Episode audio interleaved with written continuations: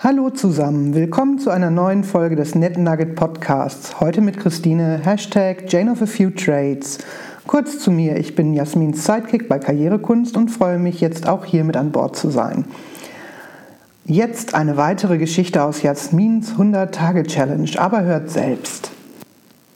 Kürzlich erzählte uns unser türkischer Freund Ibu, dass er bei seiner Einwanderung nach Deutschland zunächst Jugoslawisch lernte, um sich schnell und effektiv hier zu integrieren. Ja, da schaut ihr was. Das, was wie ein genialer Schachzug, ein sehr ausgefuchster Plan der sozialen Mimikrie oder einfach wie komplett verwirrt klingt, hat aber eine einleuchtende Erklärung. Ibu kam vor vielen Jahren aus der Türkei nach Deutschland, ohne ein Wort Deutsch zu sprechen, jedoch ausgerüstet mit dem starken Willen, hier Erfolg zu haben, seine Familie herzuholen und irgendwann selbstständig zu sein.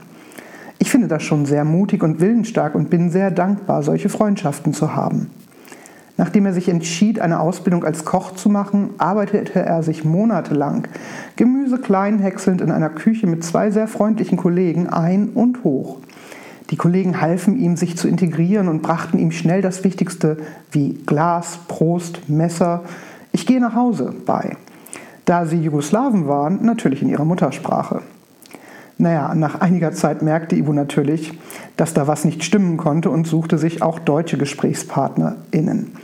Wer dies liest und denkt, wie dämlich muss man denn sein, sollte sich fragen, ob man erkennen würde, ob jemand Tschechisch oder Ungarisch mit ihm oder ihr redet, wenn man beide Sprachen nicht kennt und selbst aus der romanischen oder germanischen Sprachenwelt stammt. Also ich konnte es in Prag nicht, als mich ein freundlicher Ungar etwas im Kafka-Museum fragte und mich für eine Landsfrau hielt, worauf ich höflich auf Englisch antwortete, dass ich leider kein Tschechisch spreche. Das war lustig und wir tranken dann Kaffee und tauschten uns über Literatur aus. Auf Dinglisch. Ich erinnere mich auch noch sehr gut an eine 14-tägige Exkursion im Studium in Polen. Der Moment der Peinlichkeit, wenn man auch bei der dritten, langsameren und lauteren Wiederholung der Verkäuferin hilflos, schulterzuckend, mimisch und gestisch bettelnd um Vergebung für nichts verstehen, fühlt, wie wenig man doch ohne zum Beispiel die Bildungssprachen Französisch und Englisch zur Völkerverständigung beitragen kann. Und dabei hatte man doch schon einen Selbstbedienungssupermarkt gewählt, damit man dem quälenden Gefühl der sprachlichen Unzulänglichkeit ausweichen konnte. Sie hätte auch klingonisch oder hochvalyrisch mit mir reden können. Nix verstehen. Dann drückte sie mir etwas herrisch und entnervt den Einkaufskorb vor die Brust. Der war hier Pflicht. Comprend? Capiche? Yes, ma'am. Interessant war auch die Erfahrung mit Svens fließendem Polnisch.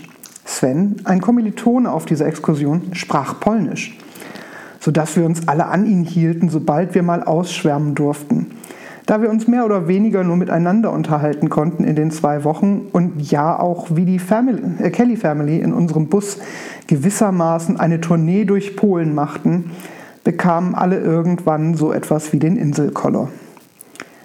Immer wenn Sven jedoch die Kommunikation führte, beobachtete ich, dass zunächst selbst zugewandte Polinnen und Polen nonverbal auf Distanz zu uns gingen und ihre Antworten an Sven immer knapper und wortkarger wurden.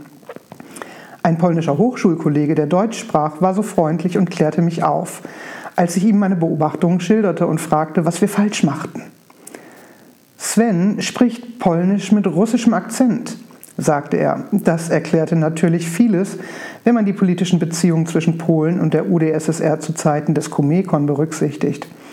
Sven war dankbar für diesen Hinweis, denn er hatte in der Tat Polnisch bei einem Russen in der ehemaligen DDR gelernt. Das mit der Sprache war für mich nun umso wichtiger geworden in Netzwerken. Besonders das mit dem nonverbalen Vokabular, das zwar auch nicht immer konfliktfrei ist, aber mich irgendwie immer rausgehauen hat.